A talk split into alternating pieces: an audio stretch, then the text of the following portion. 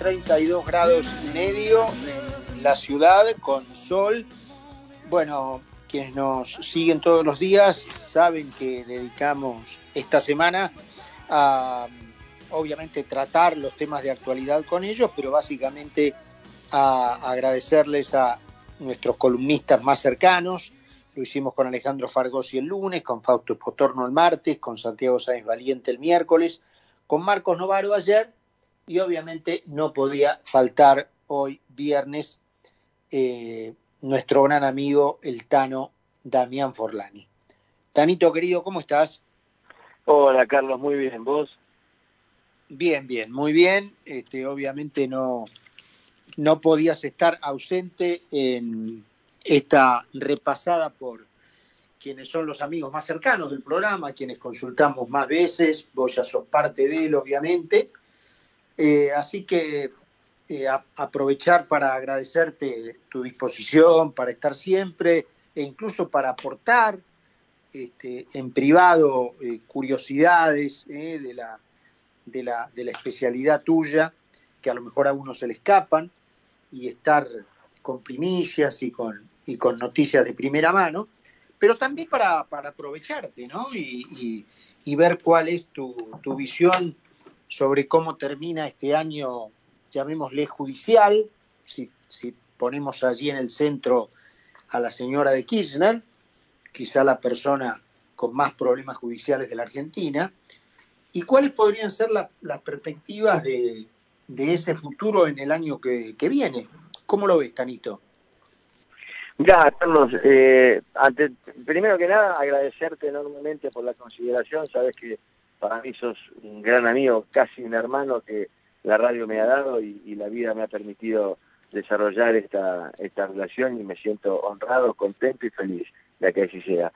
Y respecto de, lo que me preguntabas del gobierno, mira, yo creo que lamentablemente lo que se ha confirmado después de este año paupérrimo de trabajo gubernamental es que eh, Alberto Fernández no es un presidente, simplemente es un operador judicial puesto en ese lugar con un único objetivo, que es la fémina exitosa, como yo la llamo, este, por no decir un montón de otras cosas que pienso y que no corresponden porque serían de mal, de mal gusto, pero me sugiere eso la señora Fernández de Kirchner, este, lo ha puesto en ese lugar únicamente para lograr su impunidad y su inmunidad. No le importa otra cosa, no le importa el destino de los argentinos, no, no tiene plan de gobierno, eh, no le importa el progreso, no le importa nada. El único objetivo de Alberto Fernández, habiendo sido puesto ahí por esta señora, es lograr la impunidad de ella y de sus dos atláteres, eh, este, Máximo Kirchner y, la chica que no me acuerdo de cómo se llama, la hija. Este, Florencia, Florencia. Sí, Florencia. Este, fuera de esto, creo que eh, el resto son dimes, diretes, idas, vueltas, cosas que no tienen sentido. Vacunamos a 3 millones, vacunamos a 300, no sabemos lo de mayor de 60, este, el dólar, no el dólar, este, eh, Cristina es mala, Cristina es toda una cosa paupérrima este, que, no, que no le ha servido nada, que ha retrocedido, ha hecho retroceder a la Argentina 50, 80, mil años este, y que va a dejar las escuelas, lamentablemente, porque venga quien venga, si esta gente en algún momento le toca irse y sin impunidad, eh, la secuela está. Gente que no está educada como corresponde, gente que no está alimentada como corresponde, la cultura del trabajo que no es parte de la cultura general de la gente, con lo cual realmente, este, lamentablemente tenemos que terminar un año, eh, por lo menos en lo que a mí respecta, absolutamente eh, negativo, malo, y no puedo ser más que pesimista, siempre recurriendo a la inventiva del argentino que de algún lado saca un conejo y sale para adelante, pero de la mano de esta gente solamente caos, este, desgobierno, desaciertos y, búsqueda de impunidad. Yendo a lo que está en trámite, digamos así, Tano, eh, la causa de los cuadernos, obviamente una, una causa muy pesada, con abundantísima evidencia, eh, ya elevada a juicio oral. Eh, eso puede tener, digamos, alguna, alguna eh, digamos, algún andamiento durante 2021. podemos aspirar a que los argentinos finalmente empecemos a conocer, porque obviamente eh, en los medios y demás se han conocido las evidencias, pero otra cosa es empezar a escuchar los testigos públicamente, empezar a eh, ver los documentos agregados al expediente, eh, es decir, son golpes muy fuertes de efecto y me pregunto si los tendremos delante nuestro en 2021. ¿Sabes qué pasa, Carlos? La justicia como tal tampoco es buena y hace años que no es buena. La justicia es simplemente un poder acomodaticio al poder político de turno. Entonces, si yo me remito a lo que ha pasado a lo largo de los últimos 50 años con la justicia, no creo que vayan para adelante.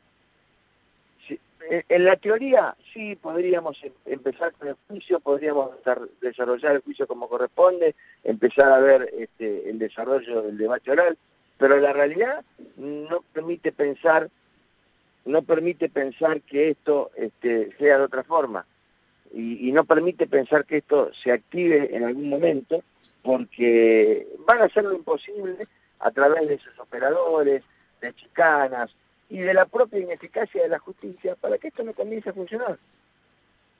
Ahora, eh, hubo allí un par de fallos, eh, uno no referido exactamente a Cristina de Kirchner, eh, referido concretamente a Vudú, en donde, bueno, nada más y nada menos que la Corte confirmó una sentencia definitiva a prisión, eh, más allá de que luego el juez de primera instancia al cual le vuelve el expediente para disponer lo, definitivo, eh, no tuvo mejor idea que preguntarle al propio Vudú a dónde le convenía pasar su prisión, pero bueno, dejando esos detalles de lado, la Corte confirmó en, la última instancia de apelación la prisión con, efectiva.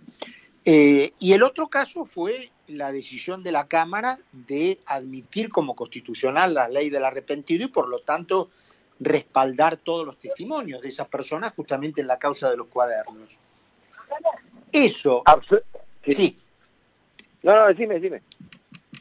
No, no, eh, digamos, eso, no, no, no, no, no significa, eh, cuando ocurrió, digamos, eh, justamente dado el, panorama de la justicia que vos describís muy bien y que todos eh, sabemos y que estamos acostumbrados a, ver, bueno, por contraste yo me puse contento cuando ocurrieron esos dos hechos. Dije, bueno, este, esto puede en, alguna, en, algún momento producir algún efecto. ¿Vos no lo crees así? Quiero una pregunta. ¿Vos está preso? Budó no está preso. No, no, ya te digo, el juez no tuvo mejor idea que preguntarle al propio Budú dónde le parecía que sería más conveniente pasar su prisión, ¿no? Listo, ahí tenés la respuesta. Te contestaste solo. Es decir, de la misma forma que en algún momento vos y yo, este, con, la grandeza que nos caracteriza cuando discutimos, discutimos porque vos querías a Budú preso y yo te decía que la ley dice otra cosa y Budú tenía que estar en libertad hasta que quede firme la condena vos expresando el sentir de la mayoría de la gente, incluso el mío en cuanto a gusto, pero no el mío en cuanto a, normativamente hablando, este, discutíamos, yo te decía, Vudú tiene que estar en libertad, y vos me decías, Vudú tiene que estar preso. Ok. Vudú estaba en libertad, con arresto domiciliario, etcétera, etcétera. Ahora yo te dije, cuando quede la condena firme, tiene que estar preso. Y te lo ratifiqué hace un par de semanas atrás, cuando salió el fallo de la, de la Corte confirmando ya definitivamente sin ninguna prestancia superior dentro de nuestro país, de que el, fallo era ese. Automáticamente tendrían que haber revocado la prisión domiciliaria y meterlo preso. ¿Lo hicieron? No, listo, ahí está la respuesta. Contame por qué un ladrón de gallinas que puede estar en su casa, un juez dice que no, porque eh, atenta contra la posibilidad de fuga o de la sanidad de la investigación, y Vudú eh, está en su casa rascándose las orejas. No tiene ningún sentido. Violamos principios de igualdad frente a la Constitución, artículo frente a la ley, artículo 16 de la Constitución, violamos el artículo 18, violamos el artículo 19. Es un compendio de cosas contra Leguen con el único objeto de darle impunidad a esta señora y a aquellos que puedan abrir la boca que la compliquen, porque ojo, vudú no es vudú, vudú es un títere más de esta mujer. Vudú no tiene, no tiene ni eh, la capacidad ni la espalda para ir a comprar la máquina de hacer plata.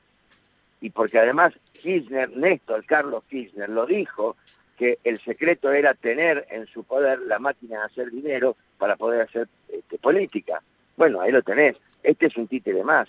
Entonces, si Vudú va preso realmente y no tiene el respaldo espurio de toda esta, esta banda de delincuentes, lo que va a hacer es abrir la boca. ¿A quién va a complicar? A la única que puede complicar, la fémina exitosa. ¿Cómo termina la cosa? Con un gran despelote. Entonces, Vudú, quédate en casa para te problemas. Nosotros arreglamos la justicia. Y así funciona.